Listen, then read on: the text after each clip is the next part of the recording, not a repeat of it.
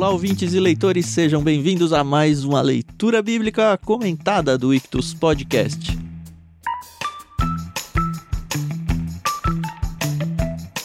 Eu sou o Thiago André Monteiro, arroba Vulgutan. Estou aqui com Tiago Moreira e Carol Simão para a gente conversar sobre o capítulo 29 do livro de Gênesis. Bom dia, tudo bem? Oi, pessoal, tudo bem? Aqui é a Carol Simão e tô muito animada para falar sobre esse capítulo porque eu vou ser a advogada da Lia hoje. então tá, Bom, né? Vamos ver, vamos ver como vai acontecer isso aí, né? advogado de defesa, então você é advogado de Isso. acusação. Não, brincadeira. Ah, muito bem, bom estarmos aqui novamente. Capítulo 29, história de Jacó vai tomando alguns novos fatos interessantes pra gente ir comentando aqui junto. É isso aí, essa história é muito legal. Começa a aparecer alguns personagens novos. Isaac já ficou pra trás, Rebeca já ficou pra trás, Isaú ficou pra trás. E agora a gente tem um núcleo novo na nossa novela. Carol que gosta da novela da Bíblia, né? Né? É, sem comentários. Prefiro me abster. No bom sentido do termo, é que a gente sempre pega o sentido pejorativo. A Bíblia ela precisa ser vista como uma narrativa, como uma novela nesse sentido aqui, Sim, né? Real. sim, sim. Não estamos falando que é um, algo inventado e nada, mas você vê muitos elementos de trama aqui que novelas e filmes copiam, inclusive, né, Pra dar aquela dramaticidade e tal, e você vê isso acontecendo aqui na vida real desses personagens bíblicos, né? Então, de fato, é uma narrativa muito interessante, né? Aham. Do mesmo jeito que pega em filmes referências de livros aí, você fala, ah, olha, o cara já tinha feito isso, o cara na verdade tá roubando a ideia aqui. Com certeza, muita coisa do mundo de literatura, de audiovisual aí, conforme você vai conhecendo um pouco mais a Bíblia, você vai falar, ah, olha só, fulano bebeu nessa fonte aqui, hein? Só não deu crédito. Aliás, por falar em crédito, nós aqui damos o crédito sim, viu, senhores ouvintes? Agradecemos a nossa querida Mundo Cristão por ter emprestado a NVT pra gente seguir com esse projeto aqui. NVT é uma tradução da Bíblia pro português, nova versão transformadora. Tá sendo muito legal, a gente já exaltou aqui a qualidade dela algumas vezes e a gente sempre indica aqui para que você adquira uma, né, um exemplar, tem vários exemplares e você pode fazer isso, não se esqueça a partir de algum link partindo do nosso site que a gente acaba ganhando uma comissãozinha assim.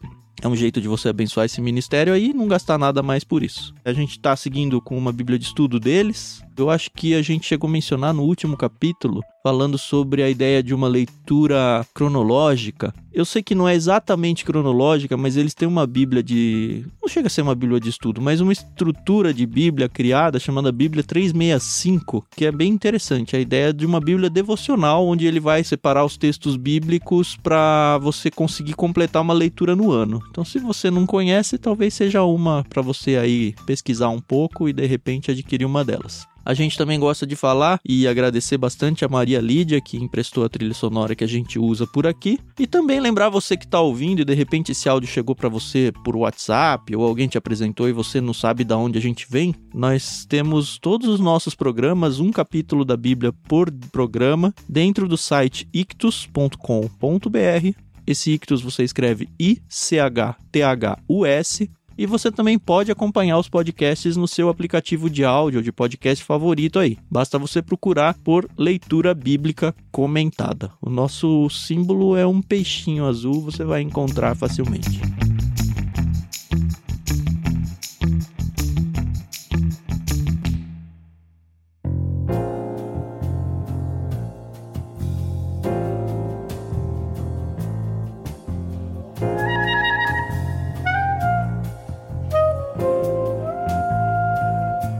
Vamos fazer as nossas quebras aqui. É uma coisa interessante. A gente vai fazer a primeira quebra no meio do versículo 14. É a primeira vez que a gente vai quebrar um versículo pelo meio, né? Então a primeira leitura a gente vai fazer do 1 ao 14a, a segunda do 14b até o 30 e depois do 31 até o 35. E eu fui incumbido de começar a leitura de hoje. Vamos lá? Bora.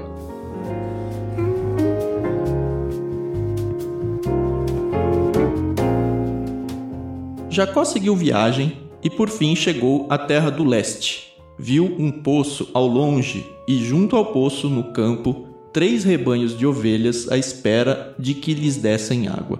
Uma pedra pesada cobria a boca do poço. Era costume naquele lugar esperar que todos os rebanhos chegassem para então remover a pedra e dar água aos animais. Depois, a pedra era recolocada na boca do poço. Jacó se aproximou dos pastores e perguntou: De onde vocês são, amigos? Somos de Arã, disseram eles. Conhecem um homem chamado Labão, neto de Naor? perguntou Jacó. Sim, conhecemos, responderam eles. Ele vai bem? perguntou Jacó. Sim, vai bem, disseram. Olhe, ali vem Raquel, filha dele, com o rebanho. Jacó disse: Ainda é dia claro, cedo demais para recolher os animais. Por que vocês não dão de beber às ovelhas para que elas possam voltar a pastar? Não podemos dar de beber aos animais enquanto não chegarem todos os rebanhos, responderam. Só então os pastores removem a pedra da boca do poço e damos de beber a todas as ovelhas. Jacó ainda conversava com eles quando Raquel chegou com o rebanho de seu pai, pois era pastora.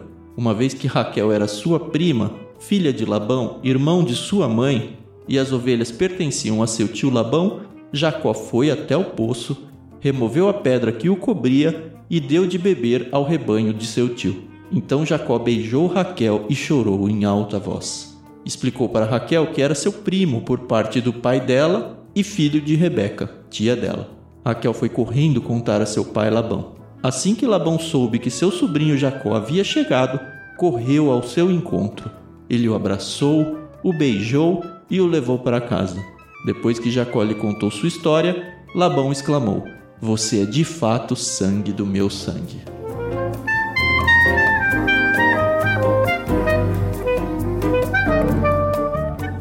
Lendo esse texto, eu já encontro dois paralelos muito legais. Que talvez eles devessem ser óbvios, talvez não sejam tão óbvios. Mas o primeiro é a história do Abraão. Acho que é o mais próximo nosso aqui do Abraão que eu digo é o Abraão indo buscar a esposa de Isaac. Não foi o Abraão que foi, mas ele que mandou, né? Servo de Abraão. Isso, ele mandou o servo indo lá. É um paralelo muito interessante, inclusive tem um Labão aqui que é a mesma personagem e que se empolga da mesma forma e talvez a gente já fale um pouquinho sobre isso, o porquê, né? E o segundo paralelo que eu faço, e esse talvez não seja tão claro, na verdade, ele foi indicado para mim por um dos comentaristas que eu li, eu gostei bastante, queria trazer para vocês, é a gente fazer aquele salto e lembrar quem tá ouvindo essa história em primeiro lugar. Lembra, Moisés é que tá escrevendo isso pro povo que acabou de sair do Egito lá no deserto. Uhum. E não deixa de ser um paralelo muito interessante com a história de Israel, porque Israel ficou preso no Egito, como a gente vai ver, Jacó, entre aspas, vai meio que ficar preso na casa com Labão e depois ele vai se libertar e voltar para sua terra, que era exatamente o que Israel estava fazendo, voltando para sua terra. E eu gostei bastante disso. Eu li sobre isso também, achei interessante. Agora, o paralelo inicial, o primeiro que você falou, ele tem alguns elementos bem próximos, uhum. né? E alguns inversos, né? A gente vai comentar um pouquinho sobre essa passagem, vou adiantar um pouquinho, mas vamos lá. Naquela história, Rebeca deu de beber água para o servo de Abraão. Uhum. Agora Jacó dá de beber água para os animais de Raquel. Uhum. Sim. Ó, oh, acertei os personagens Aí, sim, de primeira, nem precisei editar essa parte. Foi um exercício mental, treinei a semana inteira. então você tem alguns paralelos ali de poço, de água, de animais, de uhum. casamento. É que vai se tornar um casamento daqui a pouquinho de Labão, como já foi falado. Então o, o leitor aqui ele lê essa história e ele já lembra o que aconteceu Sim. alguns capítulos anteriormente, né? Uhum. Apesar do versículo 3 ter dito, ah, era costume naquele lugar esperar que todos os rebanhos chegassem para só então abrir o poço, porque pelo jeito era um negócio meio trabalhoso. E pelo que eu pesquisei também, essa ideia de, ah, por que fechar o poço? Provavelmente para preservar de impureza, alguma coisa que caísse lá, uma sujeira ou alguma coisa assim.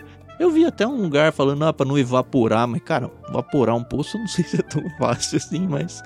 Enfim. Eu vi alguns comentaristas falar que era preguiça dos pastores ali, viu? Coisa que meio que Jacó chega e fala, ah, dá licença, porque Jacó fura esse costume, né? Ele não espera chegar todo mundo, Isso. ele vai lá e simplesmente abre. Uhum. Eu nunca tinha me atentado a alguns detalhes, né, desse texto. Primeiro, essa pedra. Quando você vai para a pedra ali, a primeira impressão que me dava no texto era que era uma pedra pesada, por isso o pessoal estava esperando chegar. O texto fala que era uma pedra pesada. Uhum. Uhum. Mas estava esperando mais gente chegar para ajudar a abrir. Mas parece que não foi o caso, porque Jacó abriu, né? É, então. Nesse sentido, eu tinha pensado também que ah, são mulheres que estão lá, porque a gente sabe que, pelo menos na história lá do servo do Abraão indo buscar o Isaac, são as mulheres que levam para beber água. Mas, pelo menos no português aqui, a conversa que o Jacó tem, aparentemente, ele tá conversando com homens, porque fala eles, eles, eles o tempo todo. Uhum. Aí eu já uhum. descartei também. E a gente sabe que Jacó não é nenhum incrível Hulk, né? o irmão mais forte provavelmente era Esaú, da caça, né? O Jacó era o mais pacato e tal, que gostava de ficar em casa. E ele abre, né, ali, ele tira aquela pedra do lugar. E aí eu fui pesquisar um pouquinho sobre isso, porque isso me trouxe algumas dúvidas. E aí eu fui pesquisar sobre a função da pedra. E apareceram algumas sugestões, e talvez seja mais de uma, inclusive. Uma que o Thiago já mencionou bem, que era proteger o poço de contaminação da água.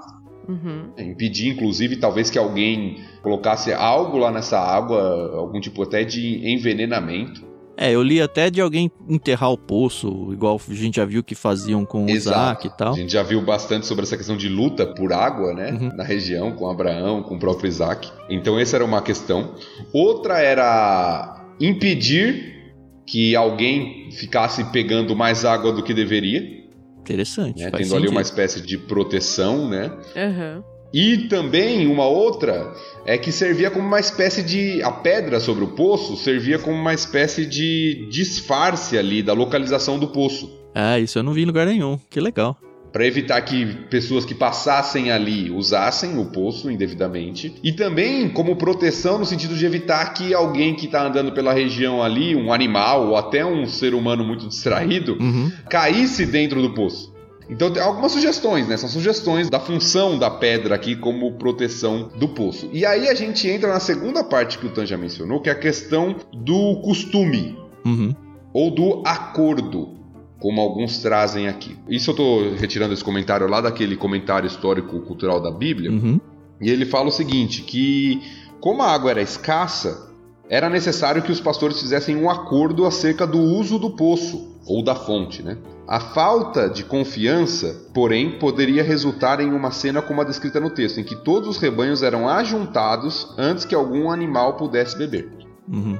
Então, o que o, o, autor aqui desse comentário sugere é que esse costume ele foi um acordo no sentido, ó, a gente só vai abrir quando todo mundo estiver aqui. Quase uma regulamentação aqui. Isso, um acordo entre os pastores da região falando assim, ó, ninguém vai abrir sozinho, ninguém vai pegar mais água do que devido, então quando todo mundo estiver aqui, a gente abre e distribui adequadamente para todo mundo. Interessante. Certo. Então não tem preguiça aqui na história. É, por causa da escassez de água, né? Uhum. Imagine, chega alguém e aí começa todo o conflito, né? Ah, tal pessoa pegou mais. Ah, uhum, uhum. Que nem irmão em casa, né? Ele Imagina, irmão nunca faz é. isso.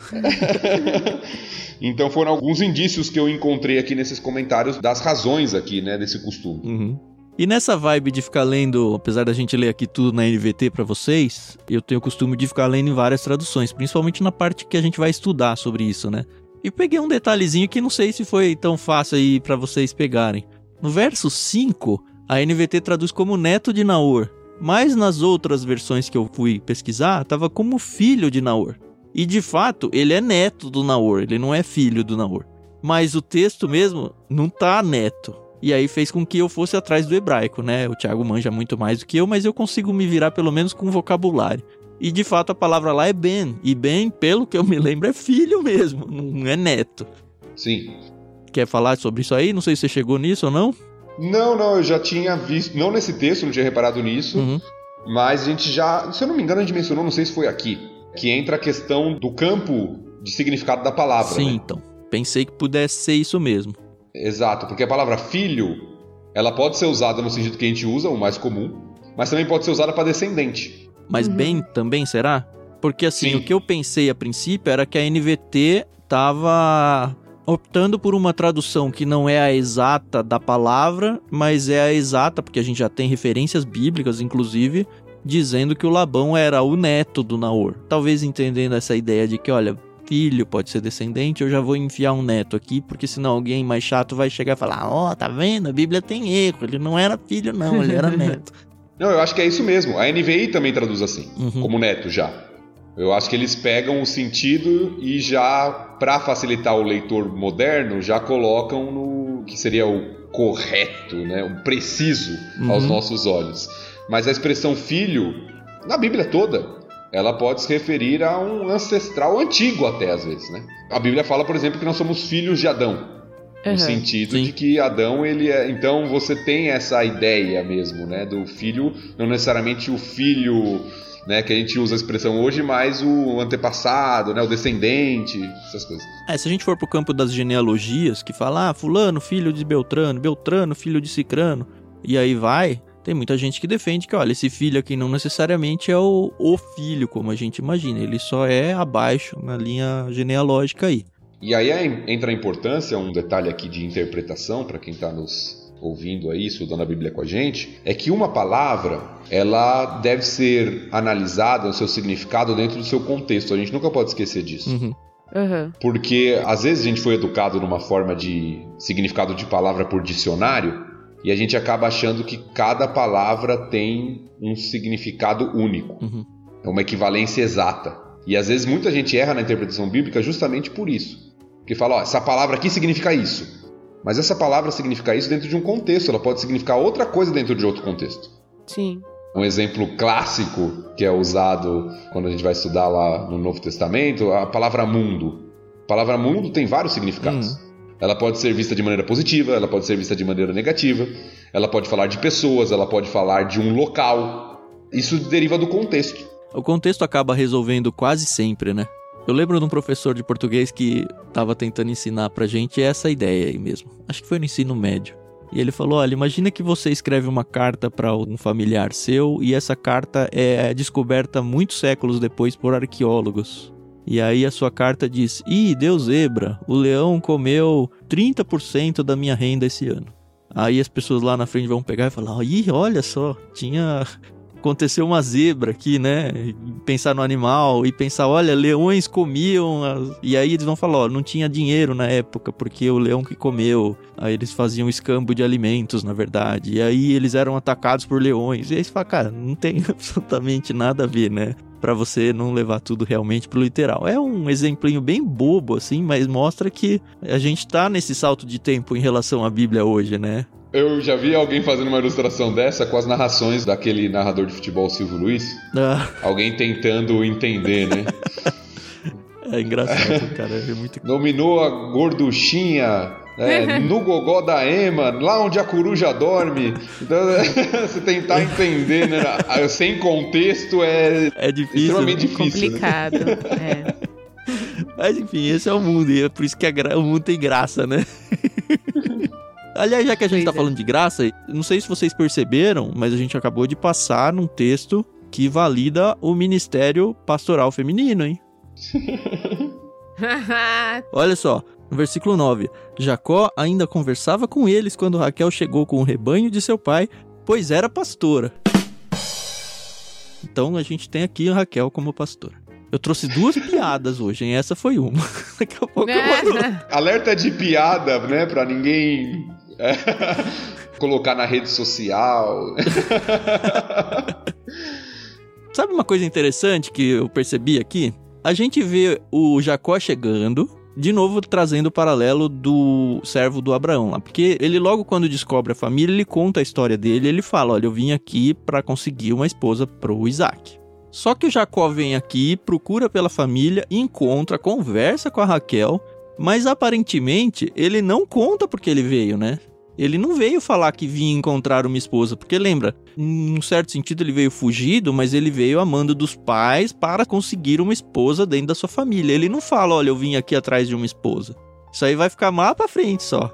Eu não sei o quanto Jacó, eu acho que em algum momento isso se tornou. E rapidamente a gente vai ver que isso se tornou muito forte pra ele ali, a busca por uma esposa. Mas lembra que isso foi a desculpa que Rebeca arrumou pra ele fugir. Aham. Sim. Não foi o Jacó falou assim: ah, eu preciso arrumar uma esposa, tô precisando de uma esposa, ah, temos uma ideia, vai lá no meu povo e tal. Não. Foi uma desculpa utilizada, porque já tinha sido feito antes, então Rebeca usou dessa estratégia para que Jacó fugisse. Você tá querendo dizer que ele foi lá só para encontrar sua família e morar com outra família? É, o motivo real da saída de Jacó foi a fuga por causa da ira do irmão, não foi para arrumar uma mulher. Uhum. É claro que isso pode ter juntado, né? A, fome com a vontade de comer, como brincam por aí, né? Uhum. A, ele arrumar uma esposa e tal, mas o motivo não foi que nem o servo de Abraão que foi lá e falou: Ó, vai lá e busca uma esposa. Ele saiu porque o irmão queria matá-lo. Tá. Sim. Então conseguir uma esposa não é o real motivo. É verdade. Mas você vê que ele tá interessado. Quando ele chega diante do pessoal ali, ele começa a perguntar: de onde vocês são? Vocês conhecem Labão? Ele quer encontrar a família lá, uhum. né? Talvez ele não tenha expectativa de encontrar Raquel, talvez ele nem soubesse da existência de é, Raquel exato. e de Lia. Mas uhum. aí os pastores ali apresentam, né? Ó, tá aqui, a filha de Labão tá aqui. Você tá procurando Labão? A filha dele tá aqui. Veio a de bebê para as ovelhas e uhum. tal. E parece que tem outro interessado na história aqui, né? O Labão se parece muito empolgado com a chegada do sobrinho dele lá, né? E eu não tenho muita ideia por quê, né? então, num primeiro momento, se a gente parasse a história onde a gente leu, a gente não leu ainda o restante do texto, parece ser algo bem. questão de família mesmo, né? Será, mano? Não, num primeiro momento. Porque o Labão, quando encontra a primeira vez lá o servo do Abraão, ele vem, olha que legal, aqui, é, família então. do Abraão, olha esse brinco bonito aqui, olha esse bracelete. E aí, tipo, anos e anos depois aparece alguém da família do Abraão. É... Exato. Exato. Então, no primeiro momento você vê, poxa, você é sangue do meu sangue, vem aqui. Aí tem todo aquele costume de abraçar, de beijar. É, isso é normal né, que, mesmo. Que né? Jacó faz com Raquel, inclusive, hum. porque era um costume familiar. Quando você encontrava alguém da família, você dava um abraço, você beijava no rosto, né? Esse era o costume. Então, tem todo aquele costume familiar, aquela expressão de família, mas a gente vê que Labão daqui a pouco já começa a se aproveitar de Jacó, né? Uhum no restante do texto. Então a gente vê que Labão ele sempre é apresentado com esse caráter, né? De querer levar vantagem, de alguma forma. Algo mais nesse trecho, não? Eu acho que só destacar que Jacó vai lá e acaba com o costume dos pastores, né? É. é, e ele aparentemente não é censurado, né? Mas eu acho que ele não é censurado exatamente por pertencer à família de Labão. Ou por ser um desconhecido que não sabe do combinado? Eu não sei se por ser um desconhecido, porque. Ou, ou porque Jacó fez algo que os pastores talvez queriam, mas não podiam fazer. Ah, já temos um acordo, a gente não pode, tem que esperar os outros chegar. Como foi outro de fora que não estava no acordo que fez? Beleza. pois é. Conhecendo o ser humano, acho que é mais isso. Ó, oh, não fui eu que abri não, cheguei aqui e já estava aberto.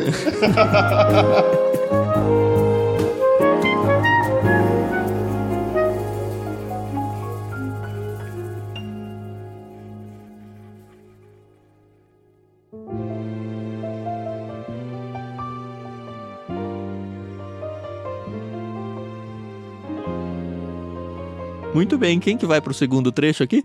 Eu vou. Então vamos lá, segunda metade do versículo 14 até o versículo 30.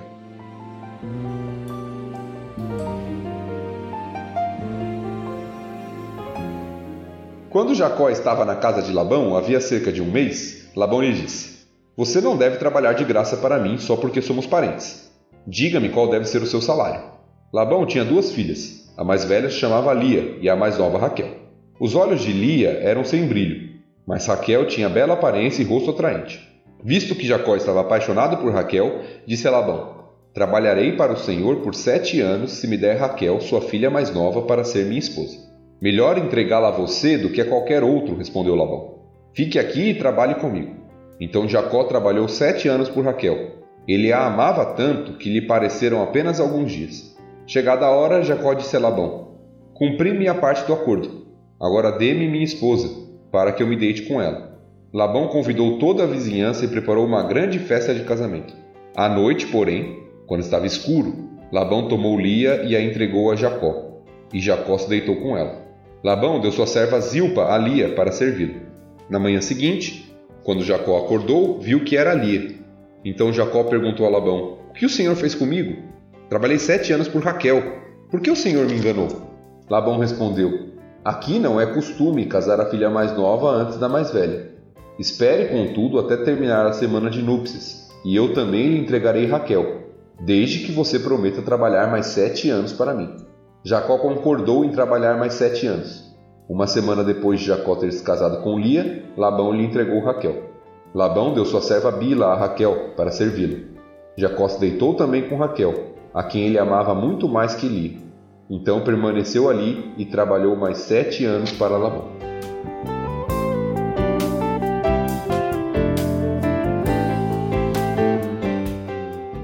A conta chega, né? Essa história aqui, né, a gente falou de novela no começo, é digna de novela, né? É.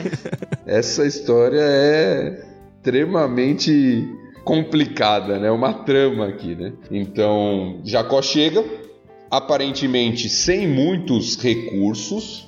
Lembra que a gente falou, ele saiu meio com pressa, levou o necessário certamente para a viagem, mas aparentemente ele não tem tantos recursos ali. E aí Jacó se interessa por Raquel, só que ele tem que dar uma contrapartida por Raquel, como era o costume da época, né? Uhum. Ou dote, algo específico. E aí ele faz isso por meio de trabalho, né? O que meio que responde uma pergunta nossa, né? Que ele não foi com muita coisa, não foi com riquezas, nada, né? Ele precisou Uhum. do seu trabalho braçal. Aliás, precisava ser trabalho braçal, né? Porque ele não sabia ler, né?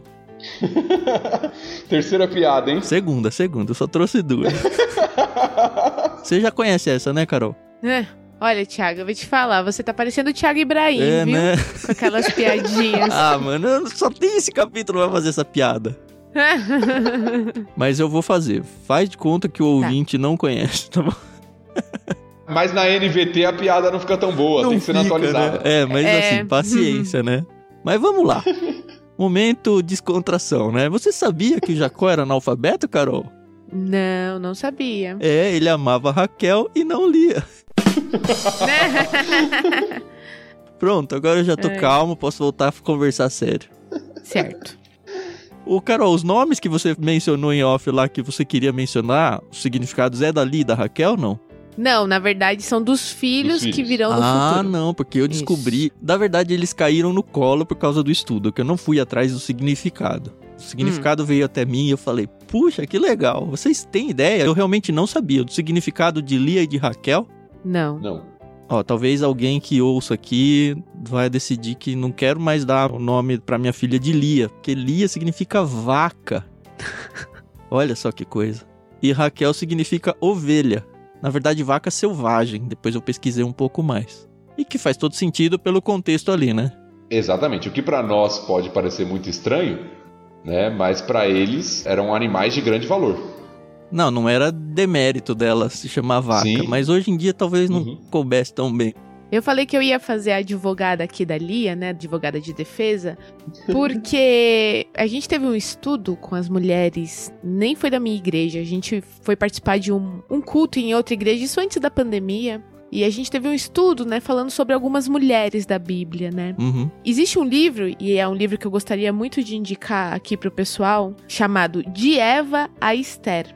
Um relato sobre grandes mulheres da Bíblia. A autora é a Deborah Ottoni e é da Thomas Nelson. Que legal, não editora. ele não, Carol. Eu presenteei a minha irmã, a minha irmã Amanda, no Dia das Mães com esse livro. A gente sempre pergunta: o que, que você quer ganhar? E aí a gente vai sempre trocando figurinha e ela falou: eu quero ganhar esse livro. E eu dei esse livro pra ela. E é muito interessante porque são 13 mulheres, é a Deborah Ottoni, que é a autora, mais 12 amigas, que pegaram e fizeram uma releitura poética. As 13 de algumas mulheres são as autoras, não as analisadas Isso. na obra. Não, acabou que cada mulher pegou uma personagem bíblica. E tem a parte de Lia nesse livro.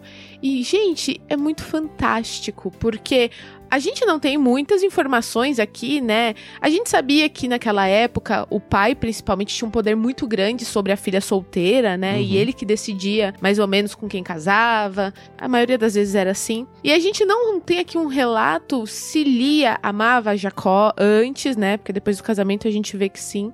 Se ela brigava com Raquel por causa disso, tal. Mas a Bíblia fala aqui que ela tinha os olhos sem brilho, né? Então ela já não era considerada uma mulher assim bonita, né? Raquel, pelo contrário, fala que tinha um rosto lindo, né?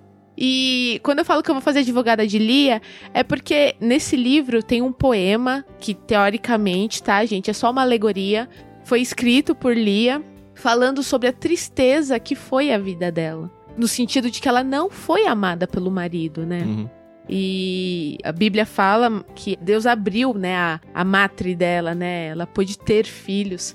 E quando eu falo que mais pra frente eu quero falar sobre o significado dos nomes, é porque nesse estudo a gente estudou muito essa questão dos significados, né? Mas a gente mais uma vez vilaniza Lia. Pelo Uhum. menos eu sempre fiz isso, assim como eu fiz com Agar. Não é que eu, ela foi a, a vilã da história, mas ela não era a mocinha, né? A mocinha era a Raquel. Raquel que amava Jacó e Jacó que amava Raquel. Foi por Raquel que Jacó trabalhou sete anos, né? Não foi por Lia. E a gente tem esse hábito, não sei se é ocidental ou se é do mundo, mas de, de não olhar o lado de Uhum. Lia, né? E, poxa, gente, ela ficou casada uma semana, teve a semana de núpcias ali, né? E o cara não só pensava, opa, daqui uma semana eu vou casar com a minha amada, entendeu? Uhum. Então, eu acabo olhando muito pra Lia com esse carinho.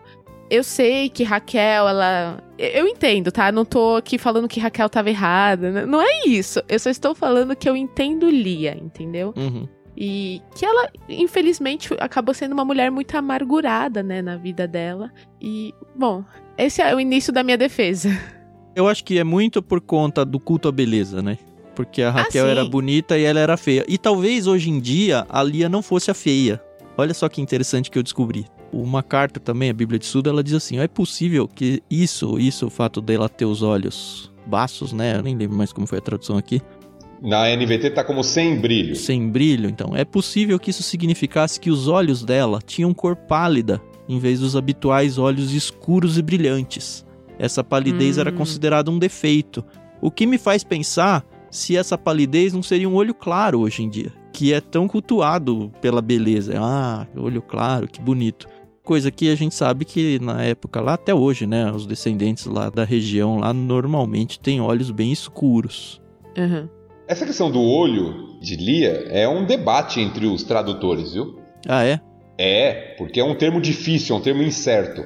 Você vai pegar várias versões e você vai ver tipo de tradução diferente. Uhum. Alguns traduzem como a NVT aqui sem brilho, outros traduzem Uhum. como apagados, outros como olhos meigos, não necessariamente como algo ruim. Uhum, Então o termo ele é de difícil tradução. uhum.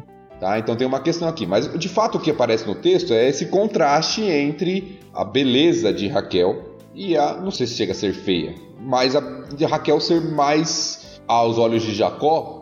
É, porque tem isso, né? Exato, aos olhos de Jacó, ele vê Raquel como mais bela do que Lia. Uhum. Né, e ter se interessado por ela. Uhum. ah, e não por Lia. E eu acho que isso tem todo um contexto, inclusive da soberania divina, no sentido de. Poxa, foi Raquel que estava lá quando Jacó encontrou. Sim. Raquel que ele viu primeiro. Sim. e todas sim. essas coisas. Uhum. E eu entendo muito o que a Carol falou e concordo. A gente vai ver mais pra frente o conflito que existe nessa família, Uhum. De Lia, de Raquel e todas as dificuldades que vão existir por causa disso. Mas muito disso se dá principalmente, não é nem por Lia, mas pela ganância de Labão. Uhum. Sim, sim, sim. Mas eu acho que é todo mundo aí, viu, o Thiago? E Carol também. Eu entendo essa sua solidariedade aí em pró-Lia aí, mas eu vejo a Lia muito cumprindo o próprio papel que o Jacó cumpriu há um tempo atrás. Porque se a gente voltar um pouquinho, a gente tem uma cena onde o Jacó engana o pai dele, fazendo-se passar pelo irmão. E é exatamente isso que a Lia faz aqui. Ela obviamente Aham. sabia que o Jacó estava querendo casar com a Raquel. E ela Sim, engana o Jacó fazendo-se passar pela irmã.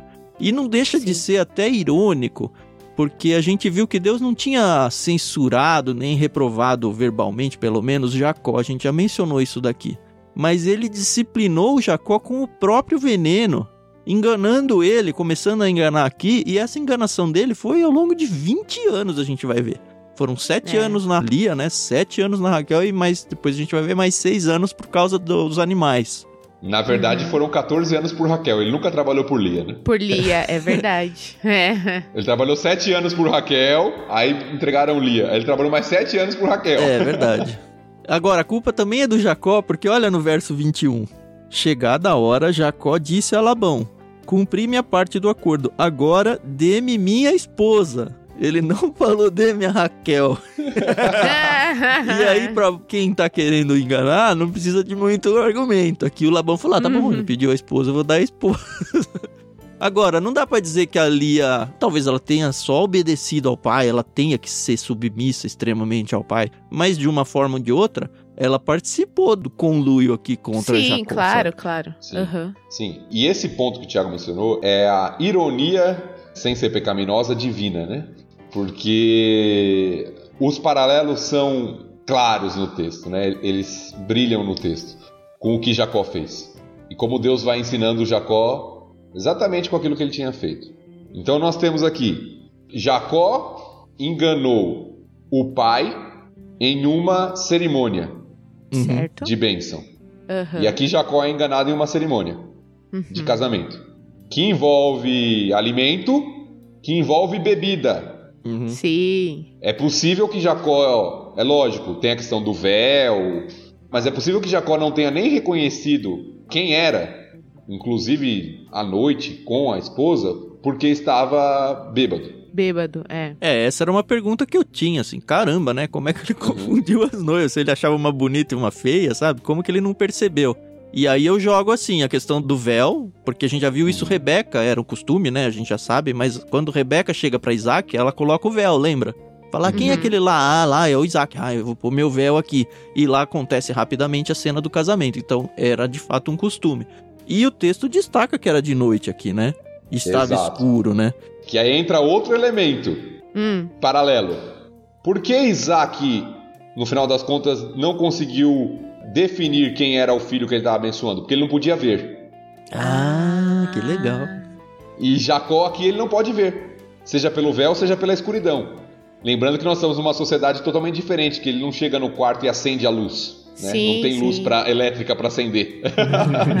então ele não consegue ver quem é. Assim como o pai não pôde ver. Então a trama do engano é muito paralela à trama anterior. Os elementos que Nossa. Jacó utilizou, de cerimônia, de alimento, de impossibilidade de visão, até da roupa.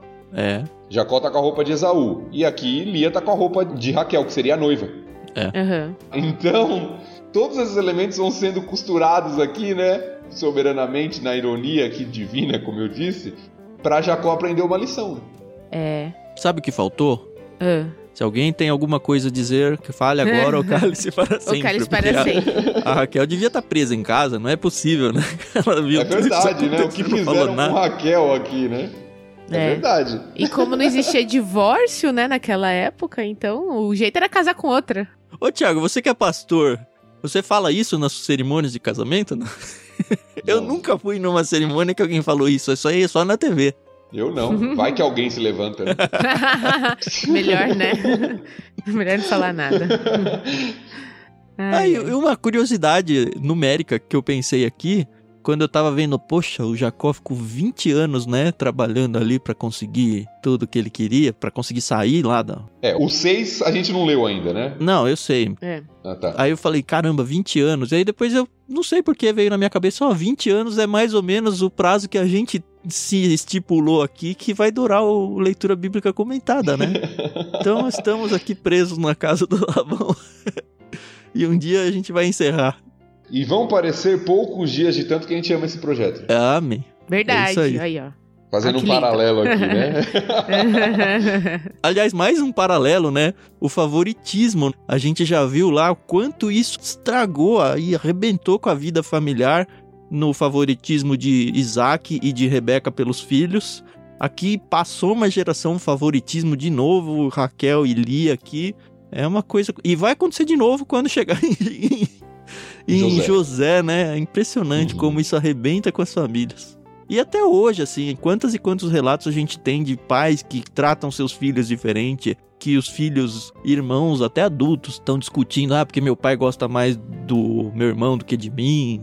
Ah, eu conheço várias histórias assim. É tão triste É. isso, né? É, infelizmente. Só um detalhe que a gente deixou passar, mas que eu acho importante, para a gente ter uma, uma visão do que Jacó estava fazendo. Eu fui pesquisar um pouquinho sobre essa questão dos sete anos de trabalho.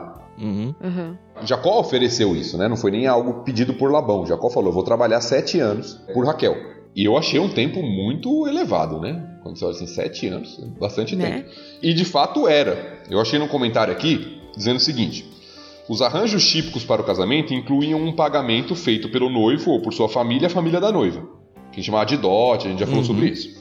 Aham. Esse valor funcionaria como um fundo de reserva para sustentar a esposa caso o marido morresse, a abandonasse ou se divorciasse dela. Aí diz o seguinte, mais pra frente: nos textos de Nuzi, o preço comum de uma noiva é 30 ou 40 ciclos de prata. Uma vez que 10 ciclos correspondiam ao salário anual típico de um pastor, Jacó estava pagando um preço alto. Jacó não estava em posição de negociar e o pagamento seria feito em forma de trabalho. O que o texto nos mostra é que o comum da região ali, de outros lugares, era 30 a 40 peças aí, ciclos de prata, que significava em trabalho 3 a 4 anos Isso só pela esposa, né? Hum, pela esposa. Jacó se compromete com o dobro. Eu também Ah. Li, não com tantos detalhes, mas quando eu li eu fiquei pensando, tá, ele tá comprando aí a esposa, mas ele também tá morando lá, né? Então, assim, ele tem uma certa dívida de, cara, eu tenho que me sustentar, que eu justificar o sustento que me dão aqui, sabe? Não sei se é também a minha cabeça ocidental entrando em ação aqui de novo. Porque pelo que eu li, quando você recebia uma pessoa de fora, o costume era você ajudar, sustentar, ou, enfim, receber bem aí, com toda a hospitalidade possível, por sete dias, uma semana. Se não me engano, é o tempo que demora pro Labão. Por sete dias ou um mês? Agora eu já nem lembro. Um mês, um mês. É, por um mês. E aí é o tempo que Labão chega e fala: Ó, você não vai trabalhar de graça. É, de fato ele tava trabalhando já, você precisa de um salário. O que me soou bem estranho, assim, pensando que tá vindo do Labão, sabe? Ó, eu quero te pagar um salário aqui. Mas o desenrolar mostra que, na verdade, ele tava se aproveitando do Jacó. Exato. Pois é.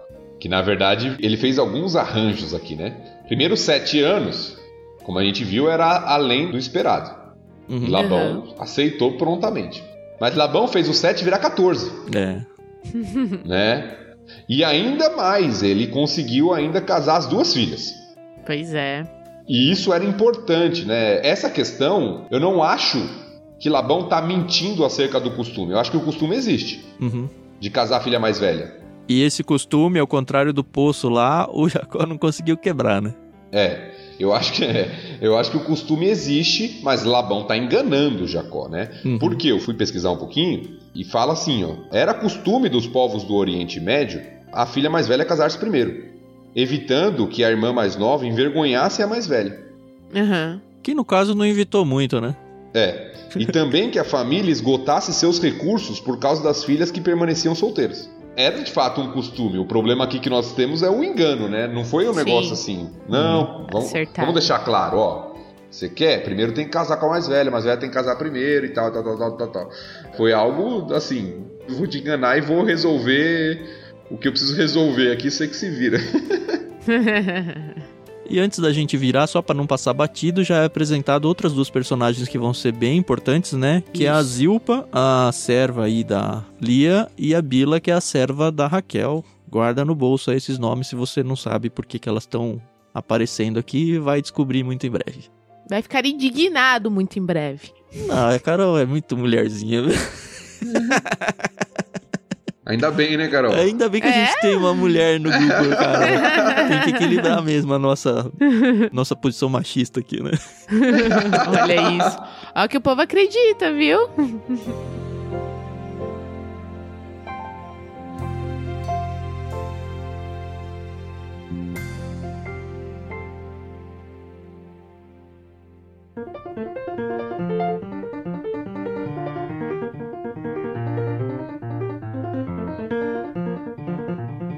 Posso seguir aqui, então? Eu acho que sim. Beleza. Então vamos lá, do versículo 31 até o final no 35.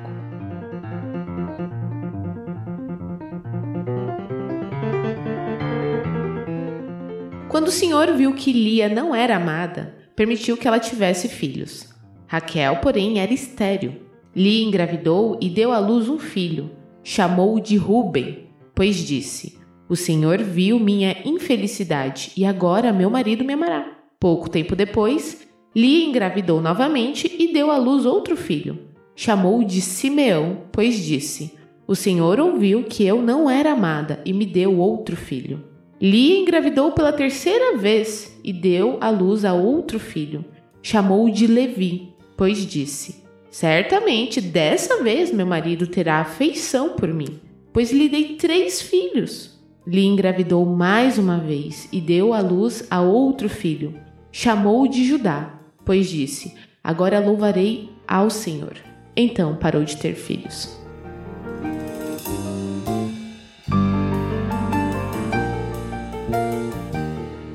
Bom, eu queria começar falando aqui algumas coisas. Nesse estudo que a gente teve, que por acaso foi até ministrado pela minha irmã, eu acho que ela foi muito feliz em alguns aspectos que ela falou ali. Porque tem muitas pessoas, até nos dias de hoje, que acham que ter filhos é a felicidade pro casamento ali, com o relacionamento conjugal homem e mulher, né?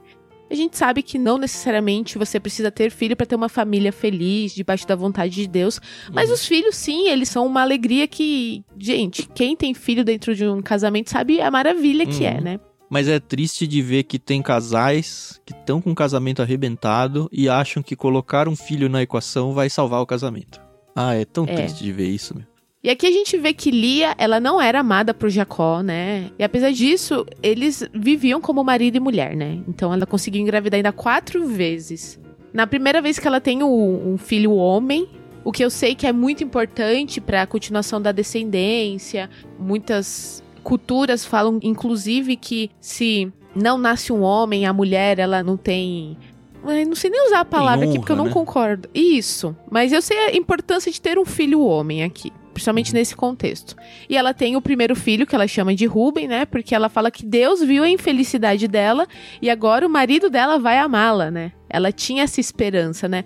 E eu acredito que provavelmente Jacó, isso é só uma opinião minha pessoal, amou ela por um tempo enquanto ela estava ali, né, cuidando da criança. Enfim, porque afinal de contas, eu acredito que a maioria dos homens, quando se tornam pais, eles ficam felizes com isso, né? E aí, eu acredito também que depois de um tempo ele voltou a desprezá-la, né? Porque afinal de contas ele amava realmente Raquel.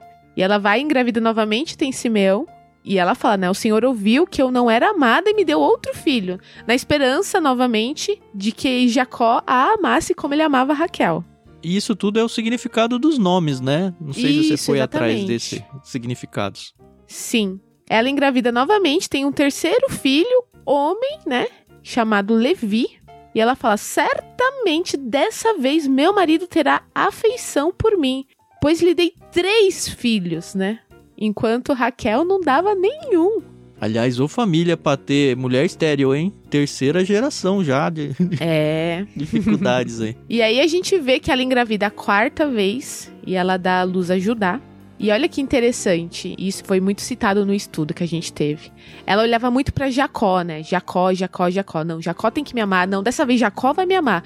Não, olha, depois de três filhos, agora ele vai me amar. E quando nasce o quarto filho, ela não olha mais para Jacó, né? Ela fala: Agora eu louvarei ao Senhor. Agora ela meio que desencana do Jacó, né? É, porque também quatro filhos para criar não é fácil, né? Então tem que focar ali nas crianças. Brincadeira, gente. Eu acho que tem alguns elementos interessantes do que a Carol falou, né?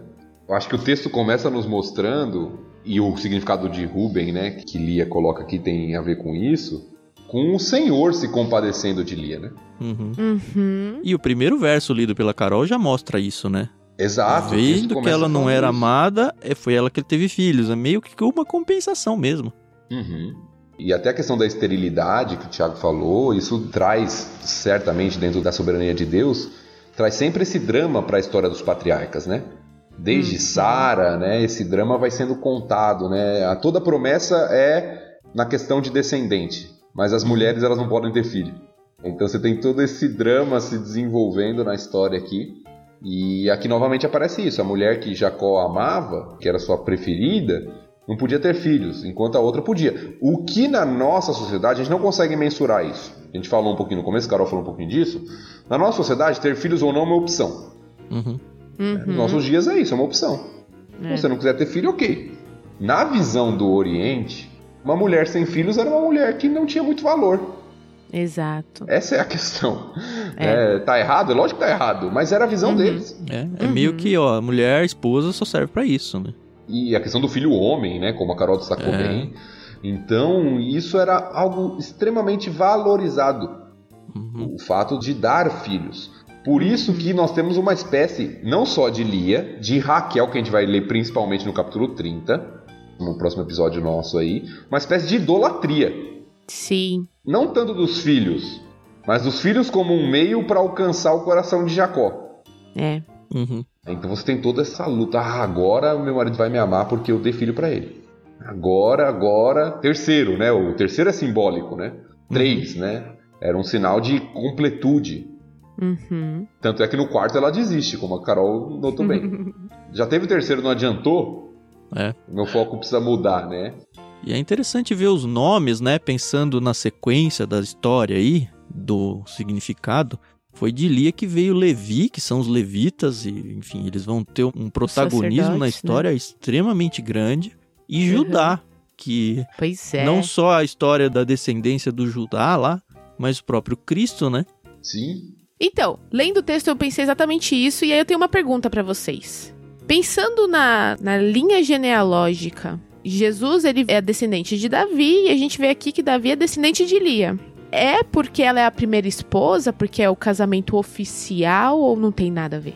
Apesar de, na história de Gênesis aqui, o personagem que mais vai se destacar entre os filhos vai ser um descendente de Raquel, que é José, Uhum. Aham. ele terá o destaque no livro de Gênesis. No restante da literatura bíblica, as tribos que mais são destacadas, vamos colocar assim, uma pelo sacerdócio e outra pelo Messias, são descendentes de Lia.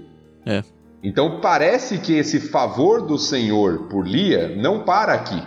Uhum. Podcast não tem imagem, a Carol fez até um coraçãozinho com a mão aqui, foi tão bonitinho. E parece que mais uma vez há uma inversão Aham. do plano humano pelo plano divino. A gente já viu isso algumas vezes com a questão do primogênito. Aqui não é a questão da primogenitura, mas da preferência. Sim, sim.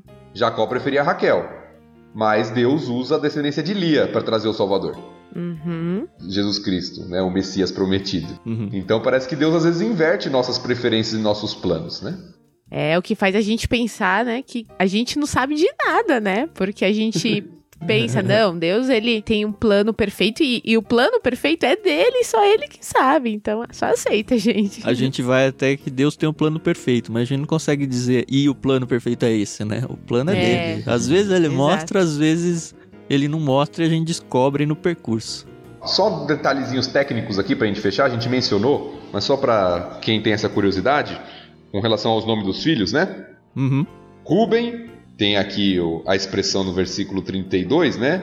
Chamou de Ruben, pois disse: O Senhor viu minha infelicidade e agora meu marido me amará. E o nome Ruben tem semelhança sonora com a expressão Ele viu minha infelicidade, no hebraico, tá bom? Que Ruben seria Reuben, né?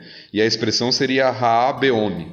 Que é muito mais legal ler no original, né? Que a gente pega todos esses detalhes, né? Sim. Então você vê essas explicações. Aí depois você tem a Simeão, que fala: O Senhor ouviu que não era amado e me deu outro filho. E Simeão aparentemente vem do verbo que significa aquele que ouve, né? O que ouve. Hum, Que é o verbo que a gente encontra lá em Deuteronômio. Ouve Israel, né? O Sim. Shema, Uhum. que seria de, de Shimeão. Então aquele que ouve. Aí depois nós temos Levi, que é dito: Certamente dessa vez meu marido terá afeição por mim, pois lhe dei três filhos. E Levi parece que está ligado a essa expressão de afeição, de estar ligado, o nome Levi. E Judá, que é o último que tem a ver com louvor. Agora louvarei ao Senhor. Então, Judá né, tem a ver com louvor, louvor ao Senhor. Uhum. Então, a expressão. Por isso o significado dos nomes e as explicações que o texto dá, né? show.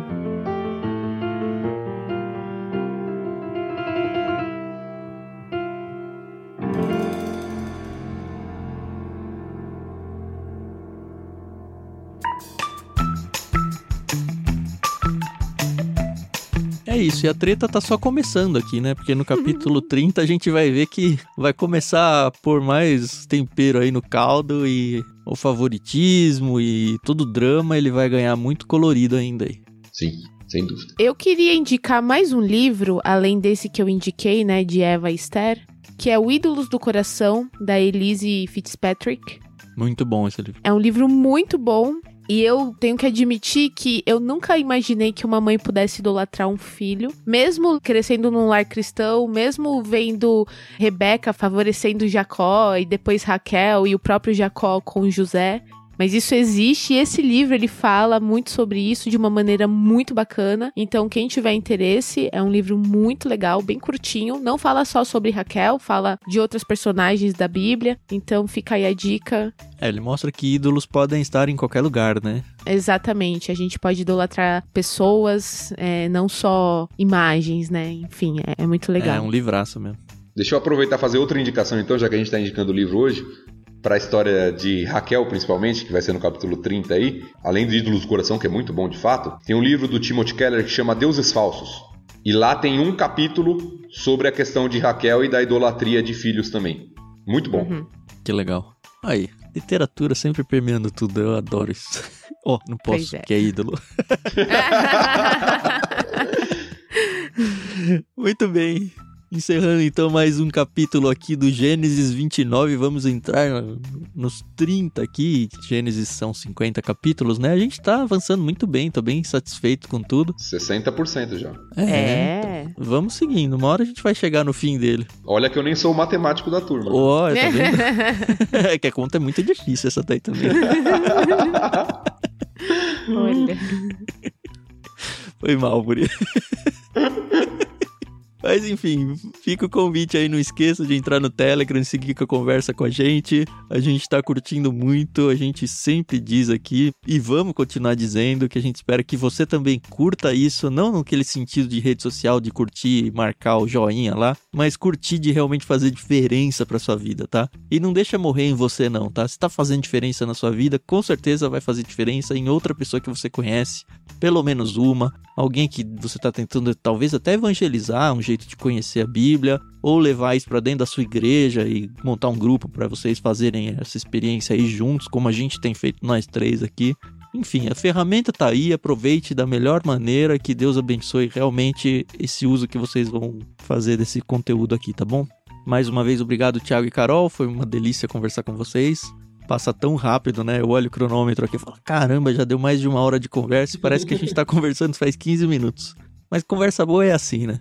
É, eu agradeço aí o pessoal que ouve a gente, que comenta, que traz um feedback, é sempre muito bom. E obrigada, pessoal. A gente se ouve aí no próximo episódio. Até mais. Valeu, Tan, valeu, Carol. Muito bom conversar com vocês sobre a palavra. Espero que você esteja realmente aproveitando isso tudo como nós temos aqui, né? Deus abençoe a todos.